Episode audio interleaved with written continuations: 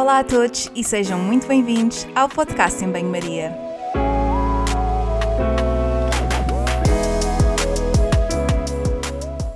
Muito obrigada por estares desse lado. Eu sou a Margarida e conto contigo ao longo dos próximos episódios. Já sabes que aqui a ciência e o bom senso são o prato principal, sempre acompanhados com uma generosa dose de sentido de humor. Por isso, fica desse lado nos próximos minutos para ouvir uma conversa sobre um tema que vou desde já apresentar.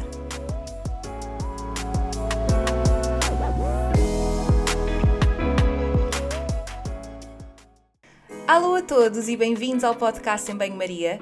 E se és novo desse lado, não deixes de espreitar os episódios anteriores, deixar o teu comentário ou até mesmo sugestões para os próximos temas.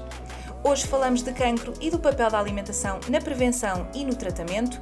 Damos resposta a alguns mitos em relação a dietas, suplementação ou alimentos vendidos como anticancro. Isso e muito mais no episódio de hoje, onde trago uma convidada super expert nesta matéria. Comigo tenho a Marta Carriço, nutricionista na Fundação Champalimau. A Marta dá apoio nutricional a doentes oncológicos e trabalha em diversos projetos cujo propósito é estudar o impacto do estilo de vida e da alimentação no aparecimento de cancro. Fomos colegas na faculdade e a Marta é cá das minhas. Não dispensa um polvo alagareiro com batata a murro e uma boa sandes de queijo. Apresentações feitas, vamos à conversa de hoje, é já de seguida. Espero que gostem e até já!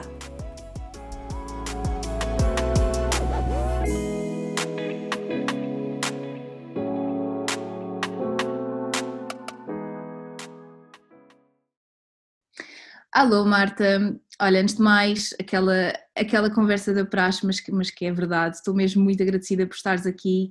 Uh, já estávamos há algum tempo para, para gravar, mas não tem dado, porque temos andado as duas super busy com imensas coisas, mas como já tinha dito, volto a dizer, esperei o tempo que, que, fosse necessário, porque acho que és mesmo a pessoa ideal para falar deste tema.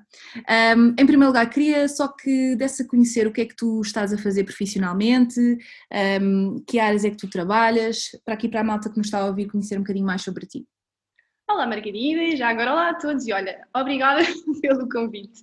De facto já estávamos aqui há muito tempo para conseguir uh, falarmos sobre este tema, que é um tema tão interessante e que ouvimos tanta coisa que nem sempre é a mais correta, não é? Portanto, agradeço imenso. Então, eu trabalho na, no Centro Clínico Champalimau, uh, trabalho em várias áreas um bocadinho distintas, mas sempre todas relacionadas com o cancro. Trabalho num programa que é um programa Oncorrisco, é um programa muito dedicado à investigação e que o nosso objetivo é perceber de, que forma é que o estilo de vida pode impactar uh, o, uh, o, maior ou menor risco de virmos a, a desenvolver o cancro. Portanto, trabalhamos com pessoas saudáveis, fazemos toda a avaliação do estilo de vida e pretendemos segui-las uh, a longo prazo para perceber qual é o impacto que tem, mas também tentamos intervir sobre o estado nutricional dela e todos os impactos, todo, todas as questões de estilo de vida associadas.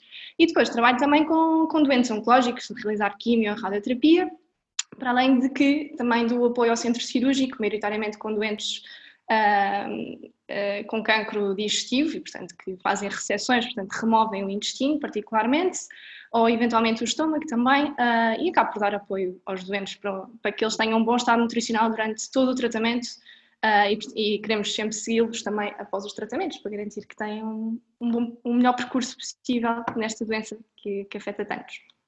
Isto pode parecer um bocadinho óbvio e básico, mas é importante que as pessoas saibam o que é, que é isto do cancro, porque é, uma, é das doenças que se calhar se fala mais, também devido à, à, prevalência e também incidência, cada vez temos mais pessoas com, com, esta, com esta doença e é importante se calhar começar por explicar de forma muito simplificada, porque isto é bastante mais complexo do que aquilo que, que nós vamos uh, explicar, mas dizer o que é que é o cancro, o que é que é isto, em que é que se caracteriza esta doença?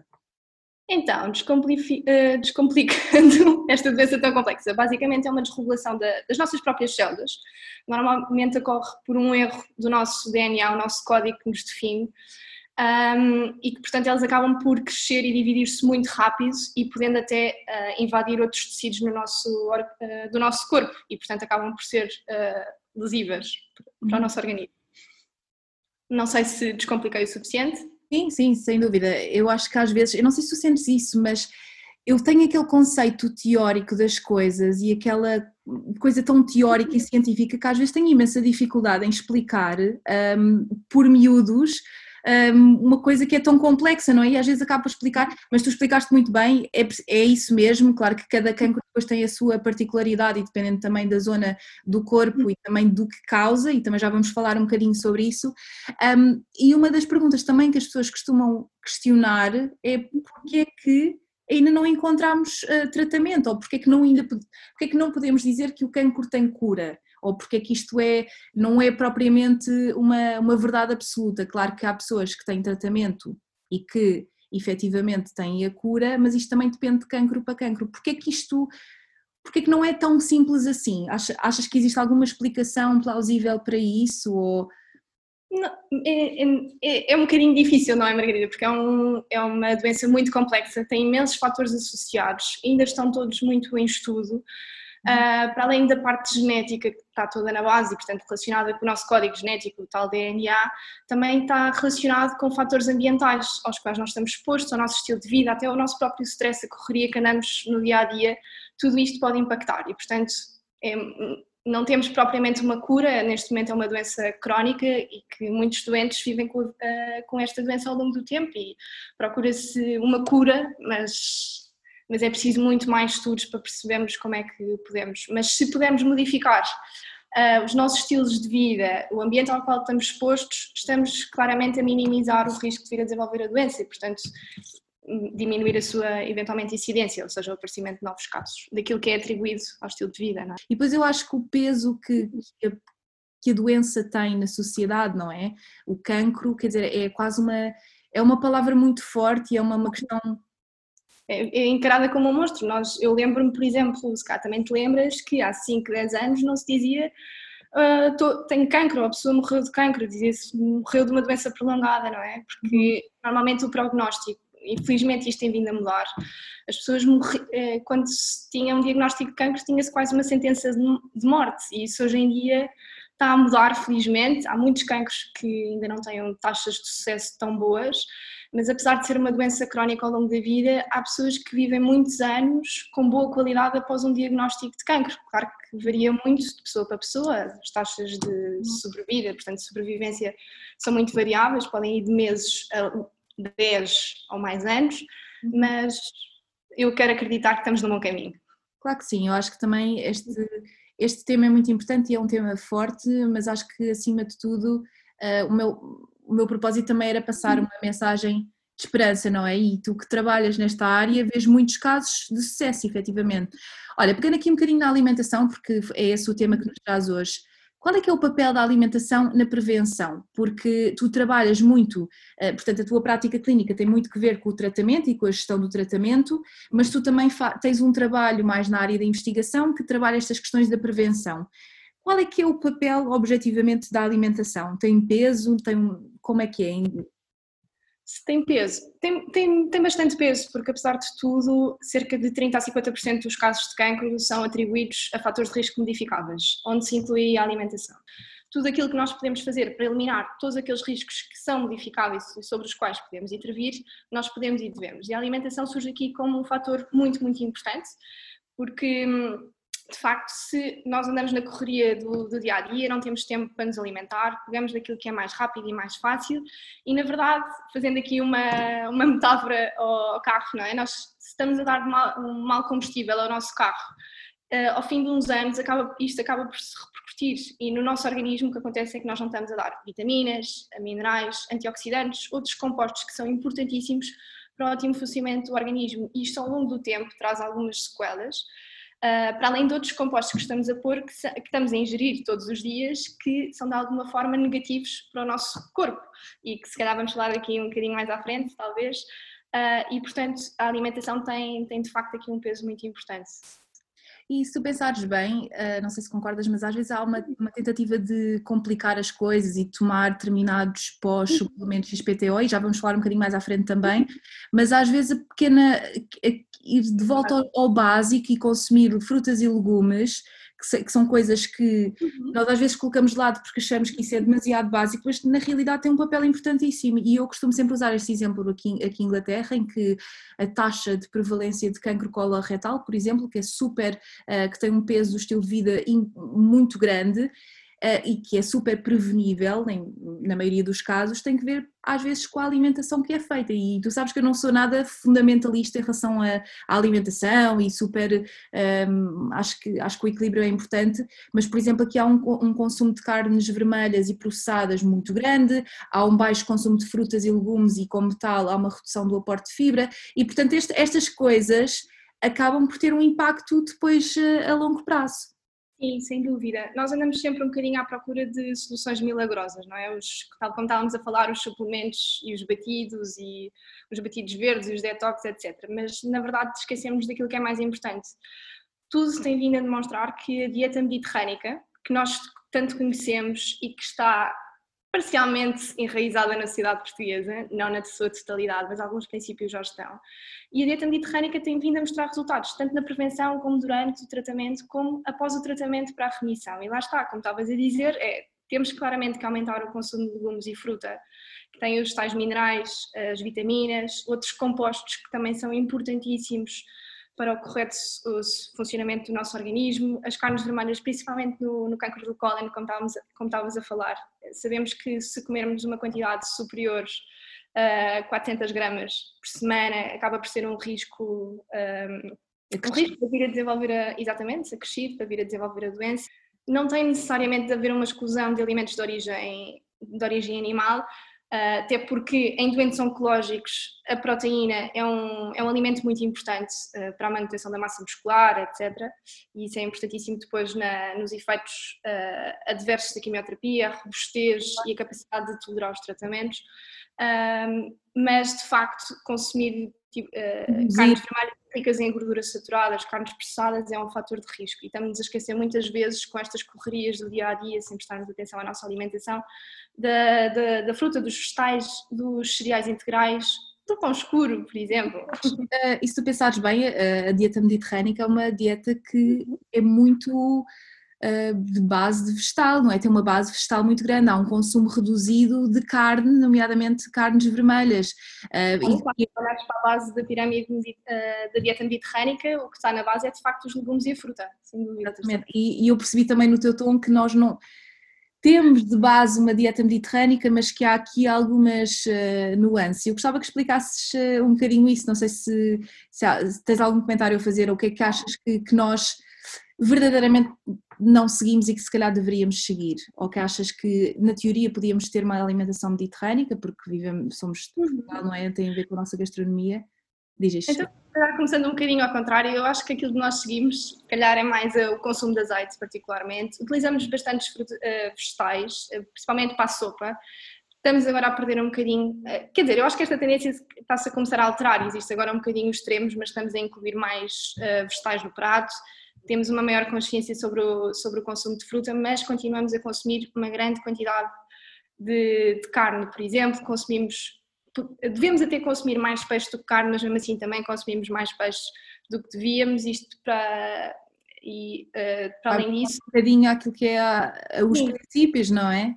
Tal e qual, preferimos produtos refinados, tal como farinhas brancas, etc., quando devemos optar por produtos um bocadinho mais integrais, com mais fibra, que têm um papel tão importante ao nível do, do intestino, assunto que falas imenso e que tem a ver com o microbioma. O microbioma é esse, não sei se sabes, Margarida, que cada vez está, mais, eh, está a ser mais estudado a nível contexto oncológico para prevenção, mas também para durante o tratamento.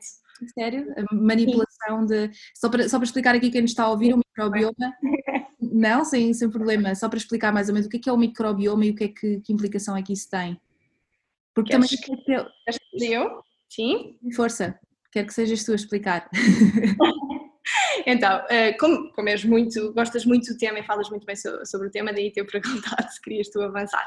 Mas o que acontece, o microbioma são micro-organismos vivos, desde bactérias, fungos até, que existem no nosso intestino. E eles, até se forem bem alimentados, produzem compostos são muito importantes e que um, até são absorvidos pelo, pelo nosso organismo e têm um impacto muito positivo, por exemplo, ao nível do nosso sistema imunitário, ao nível da inflamação. Um, e a inflamação e o sistema imunitário estão muito relacionados com, com a doença oncológica e, portanto, nós temos, o que se tem, não só seja, o que os investigadores têm vindo a perceber é que com uma boa alimentação e alimentando estas bactérias da melhor forma, conseguimos estar de alguma forma mais protegidos e até ter menos efeitos uh, secundários ao nível do, uh, dos, uh, dos, dos, tratamentos oncológicos, não só ao nível do cólon, mas também ao nível do pulmão. Interessante, muito interessante mesmo. É uma área nova. E voltando aqui um bocadinho ao início do que estávamos a dizer na, na conversa, isto é promissor, é uma coisa, a, ciência está a avançar e cada vez mais temos pessoas que efetivamente estão. Um, respondem muito bem aos tratamentos e que não, não têm uma, uma, uma condição crónica e que, uhum. é assim, em alguns dos casos acaba sempre por ser crónico na perspectiva em que pode haver sempre um risco de remissão, não é? Isto é complexo estar a explicar porque às vezes o, o peso da palavra crónica é, é, muito grande e que as pessoas interpretam isto de uma forma diferente, mas efetivamente há muita gente que responde de forma positiva uh, aos tratamentos. Olha, falando aqui nos alimentos, pegámos aqui algumas coisas. Um, e como tu também disseste que as pessoas procuram um, milagres, muitas vezes ouço falar aqui de alimentos anti-cancro. Eu tenho a certeza que se uma pessoa for ao Google e, e, e colocar alimentos anti-cancro, uma lista enorme. Isto é correto? É algo que nós devemos dizer? É algo que, que tem algum fundamento dizer que um alimento é anti-cancro? E se sim, existem alguns alimentos anti-cancro? Quero que tu me expliques tudo.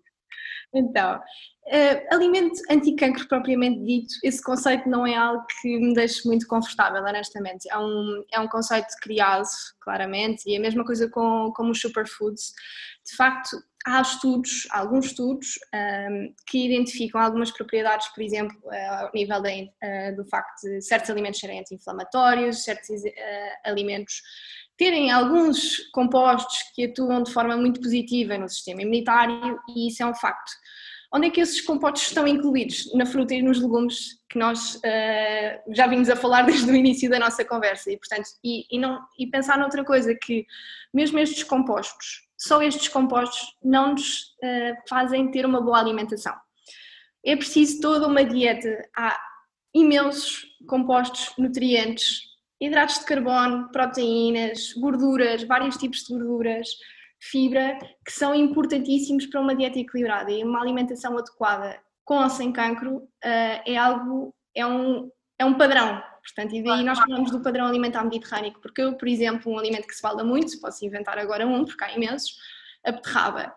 Eu comer beterraba todos os dias não me vai trazer, somente beterraba não me vai trazer nada de benéfico. Ok, tem betalaína, que é um composto, que parece ser muito positivo aqui ao nível do cancro. Mas só isso não chega, tem que haver um conjunto de alimentos uh, para que isto faça sentido. Por caso, uh, e se quiseres, posso partilhar contigo, às vezes coisas que acontecem em consulta. Por exemplo, os doentes até estão a fazer os tais batidos que tu falavas e os shots e etc. E o que acontece é que ao estarem a fazer estes alimentos ficam mal dispostos, é algo que lhes é impostos e acaba uh, imposto e acabam por não consumir o resto das refeições porque uh, aquele, aquele shot não caiu tão bem. E só esse shot não vai fazer nada, porque se eu não tiver uma alimentação adequada, uh, não vai funcionar. E eu não preciso do shot. Eu posso comer uma beterraba, posso incluir, por exemplo, pegando a beterraba, podia ter pegado em milhentos. Eu acho é só... que é tudo um contexto e, e, e acho que este, este, ponto que estamos aqui a falar é muito importante, que é dizeres que um alimento é anti-inflamatório, estou constantemente a batalhar nisto mesmo nas redes sociais, que é tu dizeres que um alimento é anti-inflamatório é altamente redutor. Tu podes dizer claro. que o alimento tem propriedades ou tem componentes com potencial anti-inflamatório.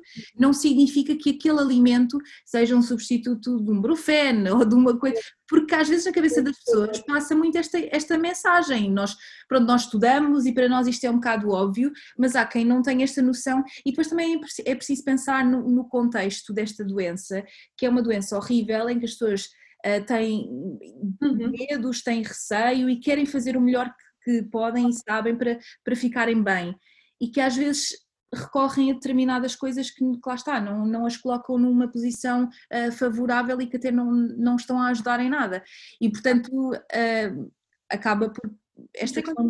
Porque lá está, como estávamos a falar na questão da prevenção, a alimentação é uma das coisas sobre as quais as pessoas têm efetivamente poderes, não é? Porque apesar de, do médico, etc., pôr uh, à frente do doente as várias possibilidades de tratamento, uh, na verdade, quem sabe é o médico, eu posso ir pedir uma segunda opinião. Agora, sobre a alimentação, acaba por haver um fluxo de informação que nem sempre está correto e depois acaba por criar mitos que muitas vezes têm um impacto negativo uh, no estado nutricional da pessoa, ou seja, começam a adotar certos estilos alimentares que promovem a perda de peso, que é tudo o que nós não queremos nestes doentes, porque perdem músculo e depois, em termos de tolerância aos tratamentos, é muito menor. E, portanto, é preciso ter imenso cuidado com, com a forma como se passa a informação.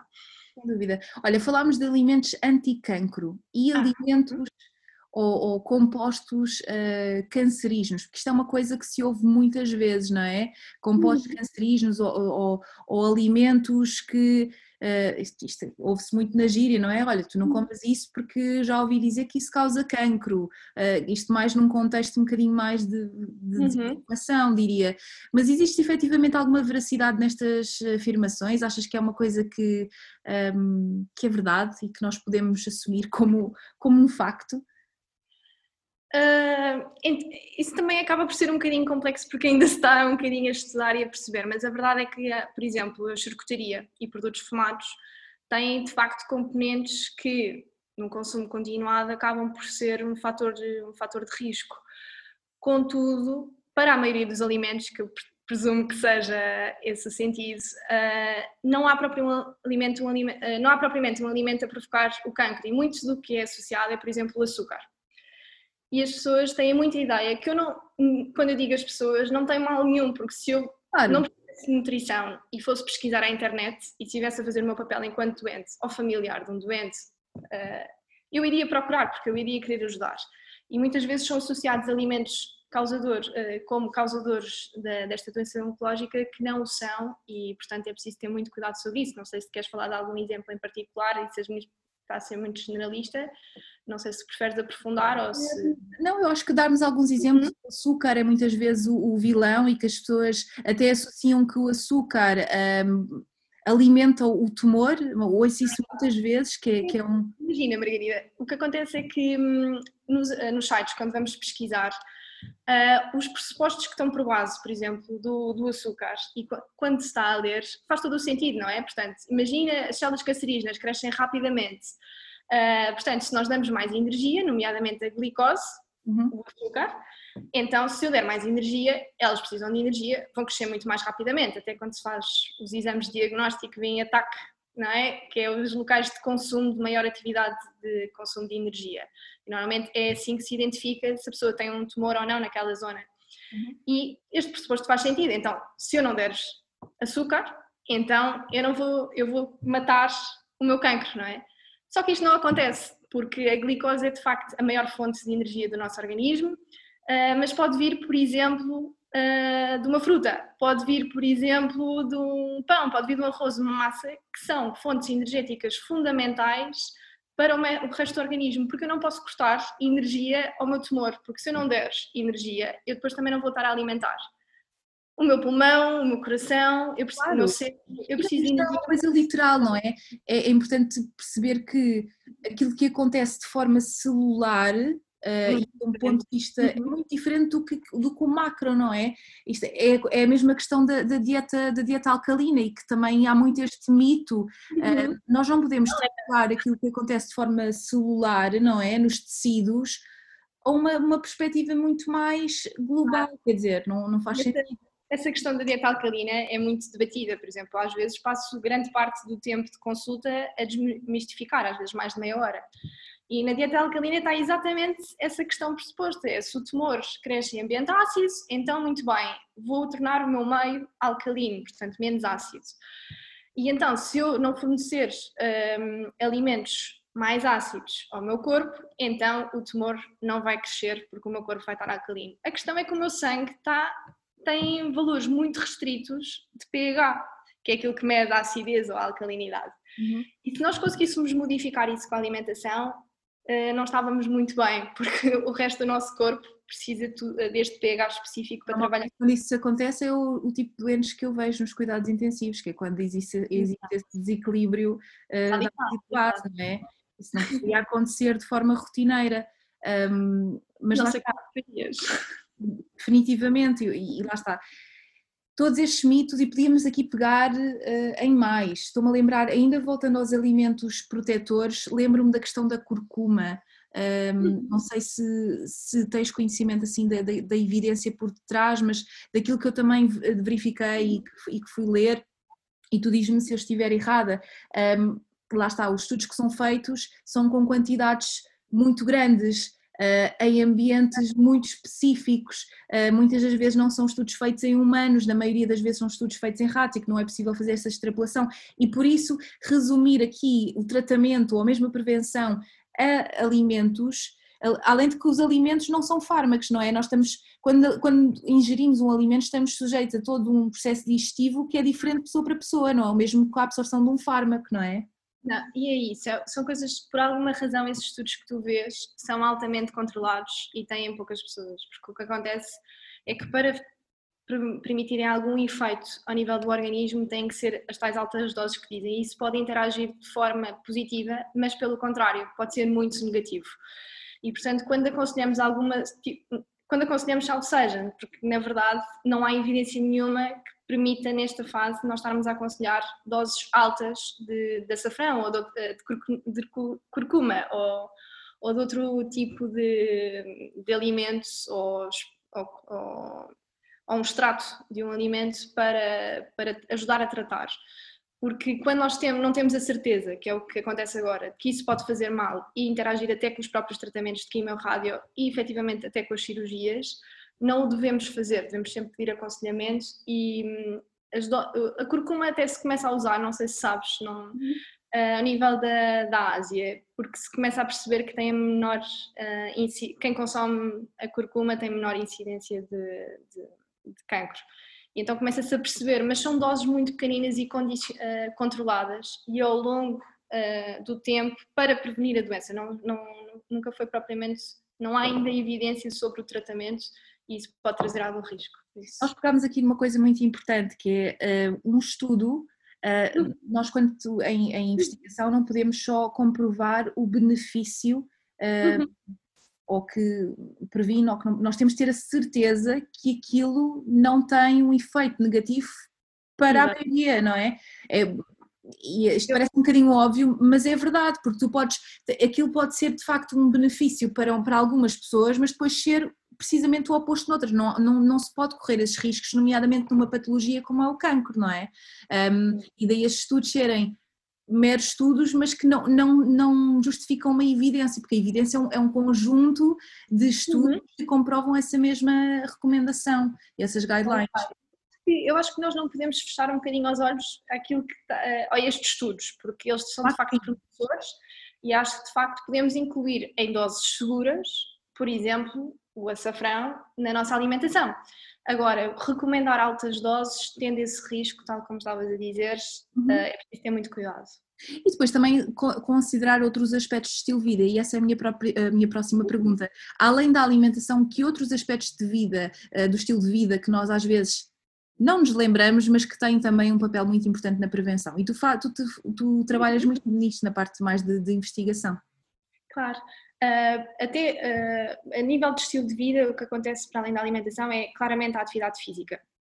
Uh, a atividade física tem demonstrado, tem, tem sistematicamente ao longo de anos vindo a ser estudada como mecanismo preventivo, mas também durante o tratamento e prevenir a recorrência. E aquilo que parece reduzir o risco de doença oncológica é de facto praticar exercício físico, por exemplo, pelo menos três vezes por semana, no mínimo total de 150 minutos, por exemplo, Uh, tens aqui um exemplo particular das recomendações, são as da Organização Mundial de Saúde, exatamente. A questão do tabaco, a questão do consumo de álcool, que faz parte aqui em certa parte com a alimentação, mas é considerado um item à parte pelo seu risco muito grande de promover doença oncológica. Um, sono, não? Diz? Qualidade do sono, por exemplo? Sem dúvida, o stress não é? Essas coisas têm muito, muito impacto, mas assim na sua grande maioria o exercício físico, a alimentação, o tabaco, a exposição ao ambiente que estamos, portanto o ar está mais poluído, está menos poluído, as, as instituições têm amianto ou não têm amianto, isto tudo no seu conjunto depois acaba por ter um impacto na, no risco que nós vimos a desenvolver doença oncológica. Às vezes focamos em pequenos pormenores que... Uhum ok, podem ter algum papel, mas estou a falar mais naqueles extremismos em relação à alimentação, mas depois não cuidamos de outros aspectos, como termos uma atividade física uh, regular e que nos também dê algum prazer e não ter também aquela opção em fazer exercício físico uh, extremo, quer dizer, incluir isso de uma forma orgânica no nosso dia a dia, dormir bem uh, e todos os outros aspectos que tu falaste. Um, isto pode parecer um bocadinho óbvio, foi uma, foi uma das coisas que eu também comecei a perceber quando também vim para a Inglaterra, que é um, não me espantou depois perceber que a quantidade ou prevalência de cancro neste país é, é enorme, precisamente porque esses pontos que tu falaste são muito, aqui trabalha-se muito pouco a prevenção, trabalha-se muito mais o tratamento, e é essa a ideia que eu tenho, um, e, e esta, esta questão da prevenção, mesmo na educação nas escolas, é, acaba por ser um bocadinho um, limitado, e, e, isso tem, claro. obviamente, um, um papel importante. Ok, olha, voltando aqui falámos aqui muito na questão da prevenção e queria pegar muito na, na parte de, em que de facto já existe este diagnóstico e falar um bocadinho daquilo que tu também fazes enquanto nutricionista no teu trabalho. Um, e quando já existe este mesmo diagnóstico, a alimentação é, portanto, faz parte da cura ou do tratamento? Eu sei que a pergunta pode parecer um bocadinho ambígua, mas eu gostava que explorássemos aqui esta questão também que tu uhum. mencionaste de, do apoio a, a, aos efeitos adversos que muitas vezes vêm do, do, tratamento e da importância do suporte nutricional e, portanto, da preservação de massa muscular, tudo isso. Acho que é importante, isto muitas vezes não pensam nestas questões. Na minha opinião, a nutrição é parte do tratamento. Um, nós precisamos claramente da, dos fármacos da quimioterapia, da intervenção cirúrgica, etc., acaba por ocupar uma grande parte do tratamento do doente. Claro que nunca, não, não devemos descurar nunca a parte da alimentação, não só porque, como estavas, como estavas a dizer, a massa muscular do doente, a manutenção do seu peso é fundamental para um, um melhor prognóstico, uhum. acaba por ter um impacto muito, muito importante e sabemos que a prevalência, por exemplo, de pessoas que perdem peso, perdem massa muscular é muito, muito grande. E, portanto, uma intervenção precoce uh, de um parte de um profissional de nutrição, portanto, um nutricionista, é, é, fundamental na parte inicial, não só para quem não tem sintomas associados à quimio e à rádio, por exemplo, náuseas, vômitos, alterações do, do trânsito intestinal, nem que seja para modificar o padrão, o padrão alimentar, por exemplo, para a dieta mediterrânica, como tínhamos dito antes pode-se eventualmente gerir a questão de, da, da questão do, do, peso. Sabemos que pessoas uh, com obesidade, um, portanto com, com, excesso de peso e excesso de gordura corporal, têm um estado de inflamação maior. Um, e portanto tem que se perceber de forma, se a pessoa não tem sintomas, se faz sentido naquele indivíduo ou não, naquela pessoa, uh, pensar em reduzir massa gorda, mas apenas massa gorda, porque às vezes quando se faz restrições calóricas em fases eh, de, de, tratamento, se não forem bem feitas e não forem bem acompanhadas, resultam claramente em perda de massa muscular. E isto tem sempre de ser sido em conta e tem que ser pesado as vantagens uh, e as desvantagens de o ter. Isto é, isto é muito considerado. A questão uh, cirúrgica também, otimizar o estado nutricional antes da cirurgia é muito importante. Sim, agora uh, o programa ERAS, não é? O Enhanced Recovery Program, portanto o programa de, de recuperação avançada, uh, o objetivo é garantir que a pessoa vai o melhor nutrida para a cirurgia possível, portanto o peso está adequado, a ingestão é adequada, o nível de proteínas é adequado, até pessoas que já com baixo peso intervir e até se pode considerar fazer nutrição uh, entérica, parentérica, não sei se é um tema um bocadinho complexo para aqui, mas uh, intervir com suplementos não dietéticos, mas sim nutricionais, ou seja, que são Mas olha que, Marta, isto, é, isto tu estás a dizer, eu às vezes tenho um bocadinho de receio de falar nesta parte da nutrição entérica e parentérica, uhum. mas isto é muito importante as pessoas saberem, porque uh, quanto mais pessoas também, e não só da comunidade médica, as pessoas que não estão na, na, área da saúde terem noção de que isto são, que são opções, porque existem muito poucos nutricionistas a, a apoiar doentes nestas fases de doença, é, é, uma realidade, nem todos os hospitais têm apoio uh, neste sentido. E é importante falar que muitas, muitas vezes estas pessoas não têm a capacidade de se alimentar da mesma forma, seja por fatores psicológicos, seja pelos fármacos, e que às vezes têm de ter sondas, ou então por algum motivo, por exemplo, tu falaste que, que dás muito apoio à cirurgia um, gastrointestinal, quando há uma remoção, uh, uma recessão do intestino, muitas vezes as pessoas não absorvem da mesma forma, têm de ter nutrição intravenosa, portanto fica à vontade para falar disto, que acho que estes termos são importantes que as pessoas saibam e que são opções, não é?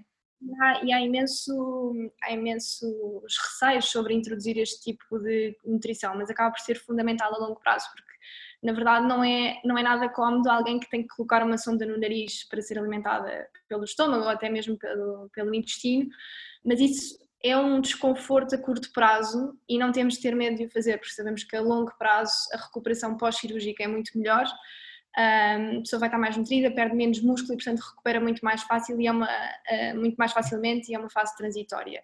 E não devemos ter medo porque é mesmo uma fase transitória onde isto onde é fundamental.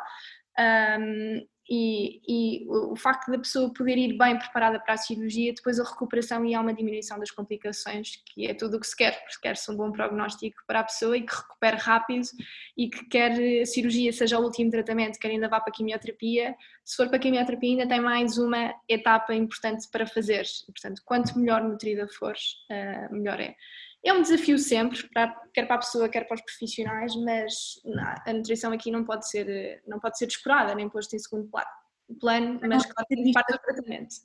Mas também acho que às vezes há muito esta. E olha, tu, facilmente também encontramos na internet. E ontem fui jantar com umas amigas e, e estava a contar o que é que um, o que é que ia falar hoje no podcast e estava a dizer, uh, e uma delas até comentou, olha, mas sabes que eu vi uma notícia de alguém que curou, uh, nunca mais teve, o, portanto, curou o seu cancro através de uma alimentação XPTO e eu torci logo o nariz. Mas, como, mas, mas é verdade que muitas das vezes as fontes não são fidedignas e há pessoas que se negligenciam e acabam por optar por tratamentos ou, ou, ou supostos tratamentos que não as vão beneficiar e, portanto, sim, a nutrição tem um papel muito, muito positivo e importante no tratamento, não é? Porque uhum. se não estiver bem nutrida não vai responder bem ao tratamento, mas não tem na uhum. cura, não é? Não é a cura.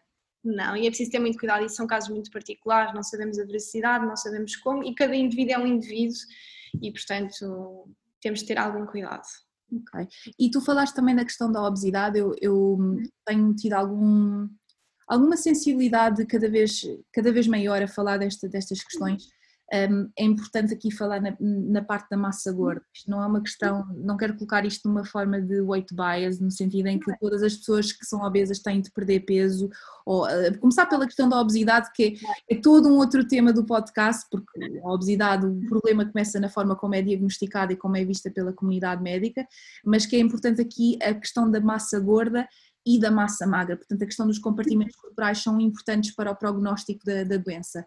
Uhum. Um, e que cada caso deve ser avaliado de forma individual, não é? É por isso que, que tem acompanhamento individualizado.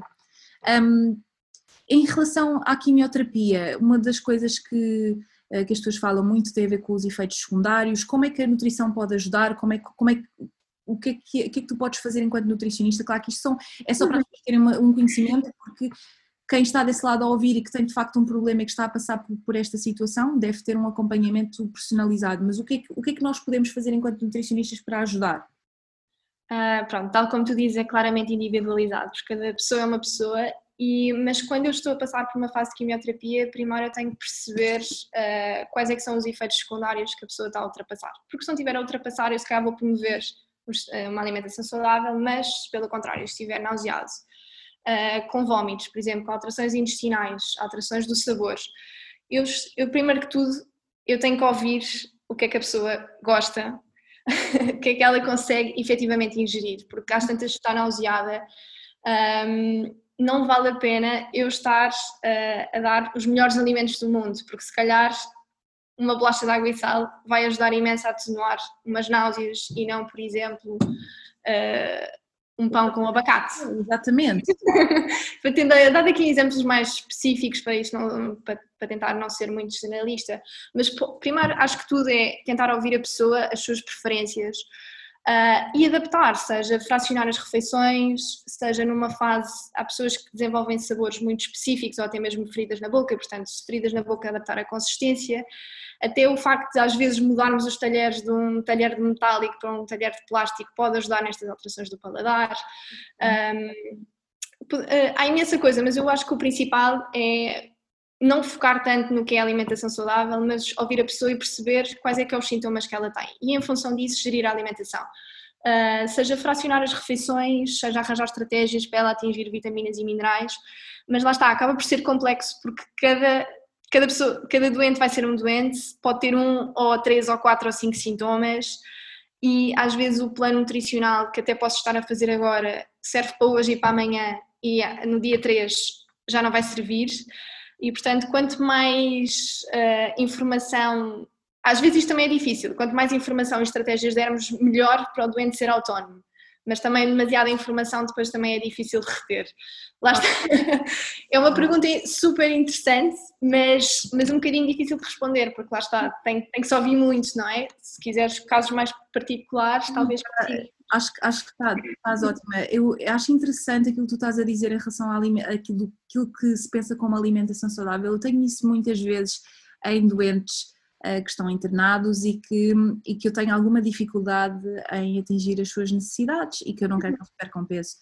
Eh, e, portanto, muitas das estratégias que nós temos é, por exemplo, beber um milkshake, um batido, um, ehm, com leite gordo, ou, claro.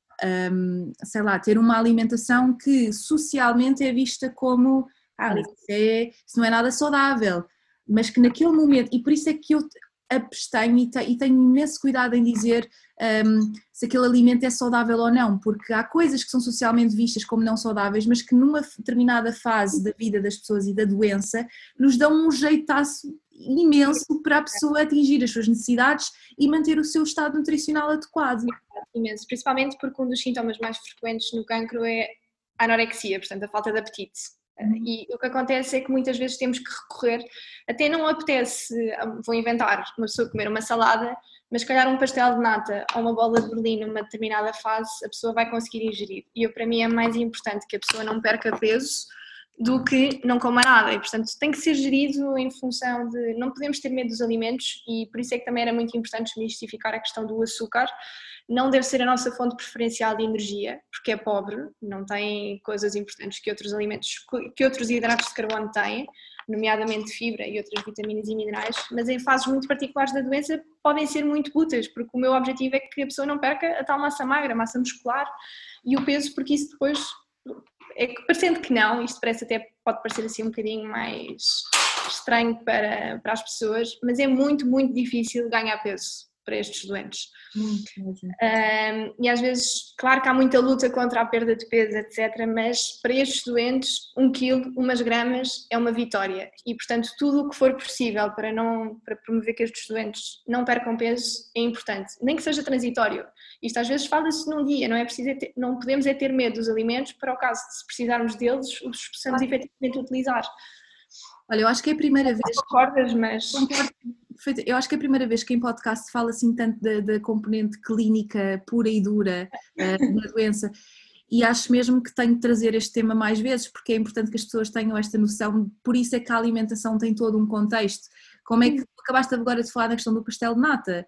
Uh, as pessoas vão dizer o quê? É uma pessoa que tem que comer um pastel de nata. Às vezes é a única coisa que a pessoa consegue comer é a única coisa que a pessoa consegue gerir naquele dia e que nós temos de ver aquilo que é o risco-benefício, não é? Eu tenho muitos olhos arregalados quando, digo, quando eu digo isto, as pessoas não estão à espera que eu vá dizer isto porque há todo um drama à volta de alimentos açucarados com gorduras saturadas, uhum. etc. Mas numa fase podem ser super úteis e, e, a parte psicológica, a parte psicológica também é muito difícil, o cálculo que tu... O medo, o medo associado à alimentação, isso não pode... Não, não convém que aconteça e é também é nosso papel enquanto, enquanto nutricionistas desmistificar e explicar o porquê que numa fase eu devo ter uma, um padrão alimentar mais adequado e, portanto, por exemplo, seguir todos os princípios da dieta mediterrânea, porque há alturas de, do, há certos períodos do, do tempo que eu vou ter que fazer uma alimentação que não tem nada a ver, os tais milkshakes que tu dizes, com leite gordo, sim, vai ajudar imenso, portanto, em pouco volume, eu vou estar, vai estar a dar uma concentração enorme de energia que se calhar num outro prato tinha o triplo ou o dobro do uh, o triplo ou o quádruplo, quádruplo do volume e portanto se a pessoa está com falta de apetite não ia conseguir comer e portanto era menos calorias que ingeria, era mais peso que perdia. Mas lá está, depende. Faz sentido para uns, não faz sentido para outros. Sem dúvida. Queria também perguntar-te uma coisa em relação aqui à componente psicológica, como é, que, como é que é gerido, não é? Porque muitas das vezes, e não sei se tu sentes isso em consulta, que às vezes uhum. tem um papel muito grande de ouvir e que às vezes a consulta é, é de nutrição, mas acaba por ser de muitas outras coisas. Qual é que o, o papel da comida, não é? Porque às vezes as pessoas estão com tão em baixo psicologicamente, como é que é feita esta gestão e que às vezes, eh, não sei, eu, eu, trabalho, como uhum. sabes, eu trabalho em contextos diferentes, vejo pessoas também um, pós-cirúrgicas também e tudo, tudo isso, uh, mas o meu, o meu trabalho é maioritariamente nos cuidados intensivos e às vezes não tenho essa oportunidade de falar com, com as pessoas, mas muitas das vezes uma das, das dificuldades que tenho é gerir esta parte psicológica e o facto das pessoas estarem tão deprimidas e colocá-las a, a, a comer, não é? Deve ser muito complicado na, em oncologia. Uh, claro, é, é, é, muito, muito difícil, porque para além de todo o peso associado, os sintomas todos que só levam a não comer, não é? Ao mesmo tempo que esta doença consome muita energia, porque é, uma, é, é hipercatabólica, portanto consome muita energia, também nos tira o apetite. E para além disso, e falando na componente oncológica que fala, uh, psicológica que estavas a falar, há toda uma família e todo um envolvente com as melhores das intenções que só querem ajudar, mas que insistem muito para a pessoa comer ou comer determinado X, Y e Z, e portanto há, há muitas vezes uma carga muito negativa associada à alimentação. Portanto, a pessoa está mal disposta, não quer comer e toda a gente sempre a pressioná-la. E a alimentação é o único, como estávamos a falar, é dos poucos fatores que elas podem controlar. Portanto, às vezes há mesmo que saber gerir conflitos na própria, na própria consulta, que, que, às vezes são mínimos, mas há que dar espaço à pessoa falar e perceber o que é que está na base, o que é que a preocupa, tentar explicar, às vezes lá está, como estavas a dizer, às vezes só querem ouvir e querem compreensão e nós tentamos imaginar o quão difícil é, nós todos se calhar já tivemos alguma gastroenterite, e o quão difícil é comer quando se está mal disposto e, portanto, temos que nos colocar muito no papel do outro e perceber, olha, percebo, mas explicar que a nutrição é importante por isto, por isto e por aquilo. E arranjar compromissos, olha, hoje não vai conseguir atingir, mas no outro dia consegue atingir as suas necessidades, hoje não vai conseguir comer um legume, mas... Eu acho que o reforço... É sem dúvida, porque as pessoas de facto querem se esforçar e querem lutar por si, não é? E, portanto, esforçam-se e temos que saber ouvir e gerir expectativas e dar estratégias, mas ouvir, Claro, e, e, quem nos está a ouvir, se eventualmente tem familiares que estão a passar por isto, eu vejo isto muitas vezes, às vezes quando vou ver algum doente e, e que a pessoa claramente me diz eu não, eu não consigo comer e que, que às vezes o familiar está ali de lado, mas com as melhores das intenções diz ah, ele, ele também não está a comer nada, não e eu, eu às vezes gosto de dar aquela, aquela certeza de está a fazer, está a ir bem, está a ir muito bem, está, ah. eu, eu consigo ver que se está a escutar e que se não conseguir nós temos estratégias, uh, nomeadamente os suplementos, a nutrição entérica, que tem um papel importantíssimo uh, e que se fala muito pouco em Portugal e também as pessoas não têm noção que é uma das, uma das coisas que nós nutricionistas fazemos e portanto existem alternativas, não é? É, é preciso ouvir. É, e, e, atenção, a família às vezes é um papel, uh, movem um mundo para ajudar e são incansáveis na preparação das refeições, etc. Mas lá está, tem que se gerir todas as expectativas, reforço positivo, que estão todos a fazer um bom trabalho e que lá está, que há várias estratégias, não dá para um lado, dá para o outro, é importante é saber, é conhecer a pessoa e, ir, eh, e não desistir, nem um lado nem outro. Marta, olha, a última pergunta em relação à suplementação, um, porque é sempre aquele tema que em qualquer área da nutrição as pessoas perguntam, um, e claro que isto também deve depender de cancro para cancro, mas gostava que falássemos disto, se, se existe algum, alguma suplementação uh, específica ou que, cuja evidência nos diga que faz sentido na área do cancro, ou, ou áreas promissoras, porque acho que também falar aqui sempre da questão de existe, não, não existe evidência acaba por ser um bocadinho redutor, acho também é importante explicar às pessoas que que, o que é que está a ser estudado e que coisas é que eventualmente no futuro podem ser promissoras. Ok, então pronto, eu acho que primeiro, antes de começar a dialogar e alongar-me sobre o tema, acho que é importante fazermos uma distinção entre suplemento dietético e suplemento nutricional, não é? Uh, o suplemento dietético, que é o que eu acho que a maioria das pessoas pergunta, é o comprimido com o extrato, por exemplo, de chá verde, de curcuma, Portanto, é aquele comprimido que vamos às ervanárias, produtos naturais e adquirimos. E depois há todo um produto que é um suplemento nutricional oral, estes já adquiridos em farmácias e algumas para farmácias, que, que são muito, muito, muito utilizados uh, em doentes, doentes oncológicos, que têm funções particular, uh, particulares ao nível de aporte de energia, calorias, proteínas e também são suplementados em vitaminas e minerais. Aquilo pode ser utilizado como refeições completas e, portanto, temos garrafinhas de 200 ml com uma refeição completa que dá muito, muito jeito. Não, estas... são, não são substitutos de refeição, não é? São... Exatamente. É um extra, exatamente, tens toda a razão. É quando tem as calorias de uma refeição, mas é para usar entre as refeições como, como um extra. Um, ao nível de, destes suplementos nutricionais, como estava a dizer, são muito utilizados por doentes oncológicos, portanto são importantíssimos para a manutenção do peso e da massa muscular, como complemento.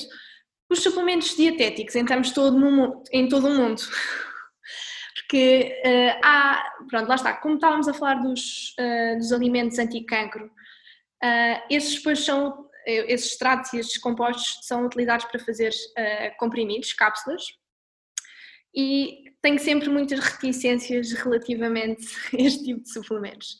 Primeiro, ao nível da, da sua segurança, eu, eu, na Europa está relativamente controlada a maioria das marcas, mas há muito risco sobre quais é que são os outros componentes e se eles podem interagir, principalmente com uma, um tratamento de quimioterapia e ao rádio e a medicação toda associada à cirurgia. E acabam, para mim, acho que a maioria deles traz um risco acrescido para o doente versus uh, o efeito positivo que pode vir a ter, ou pelas suas altas doses, ou mesmo pela sua composição. Uh, Fala-se muito agora em termos de suplementos. Ah, há um suplemento, desculpa Margarida, e é noutro caminho. Uh, o suplemento de ômega 3 já há alguma evidência que em doentes muito nutridos possa fazer sentido e possa ajudar na, na questão do, da recuperação de, de massa muscular. Ainda não há muita, muita evidência, mas pelo menos não parece provocar algum impacto, ter algum impacto negativo. Tudo o resto dos suplementos, eu peço para, quando me fazem esta questão, peço para terem muito, muito cuidado, porque as interações entre os fármacos da quimioterapia não estão estudadas. E lá está, é aquele medo que estávamos a falar, aquele receio enquanto profissional de eu, eu quero fazer bem, mas sobretudo eu não posso fazer mal. E nós não sabemos, não é? Portanto, eu acho que até pode fazer sentido numa alimentação nós pormos uh, gengibre, pôr a curcuma, incluir o chá verde em quantidades moderadas. Faz sentido incluir esses alimentos na nossa alimentação, tal, os aclamados alimentos com propriedades potencialmente anticancerígenas. Agora, em termos de suplementação, eu para mim acho que é mais um risco do que propriamente um benefício, porque não há de toda evidência, não se sabe ainda. Acho que temos de facto de estar olhar, temos de estar atentos Uhum. porque o facto de não haver muitos estudos não quer dizer que eles não, não venham a ser importantes, mas para já temos que ter algum cuidado.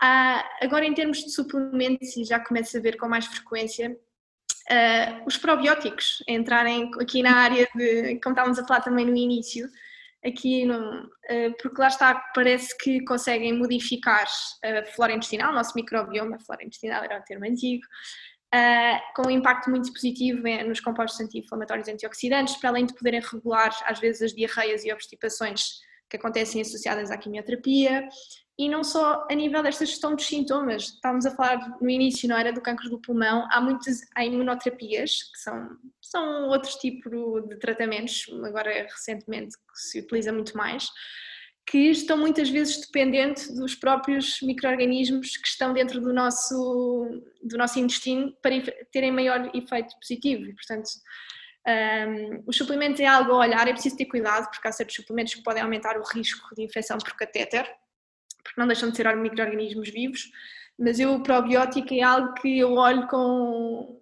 Com, com olhos com muito bons olhos, mas eu também sou uma apaixonada pelo microbioma e, portanto, e é aqui na área oncológica e, portanto, eu olho com muito bons olhos. Agora, os outros, eu honestamente incluiria através de alimentos propriamente ditos, porque tudo tem, vi, tem vindo a apontar que os nutrientes, vitaminas, minerais, proteínas, são muito melhor absorvidos e utilizados através dos alimentos. E, portanto, não há necessidade de estarmos a recorrer a esse tipo de, eh, de suplementos ou extratos Sendo que, também posso dizer que há certos, uh, há certos, uh, há certos suplementos, uh, os multivitamínicos, por exemplo, parece haver alguma evidência que faz sentido quando o doente tem muitas restrições alimentares.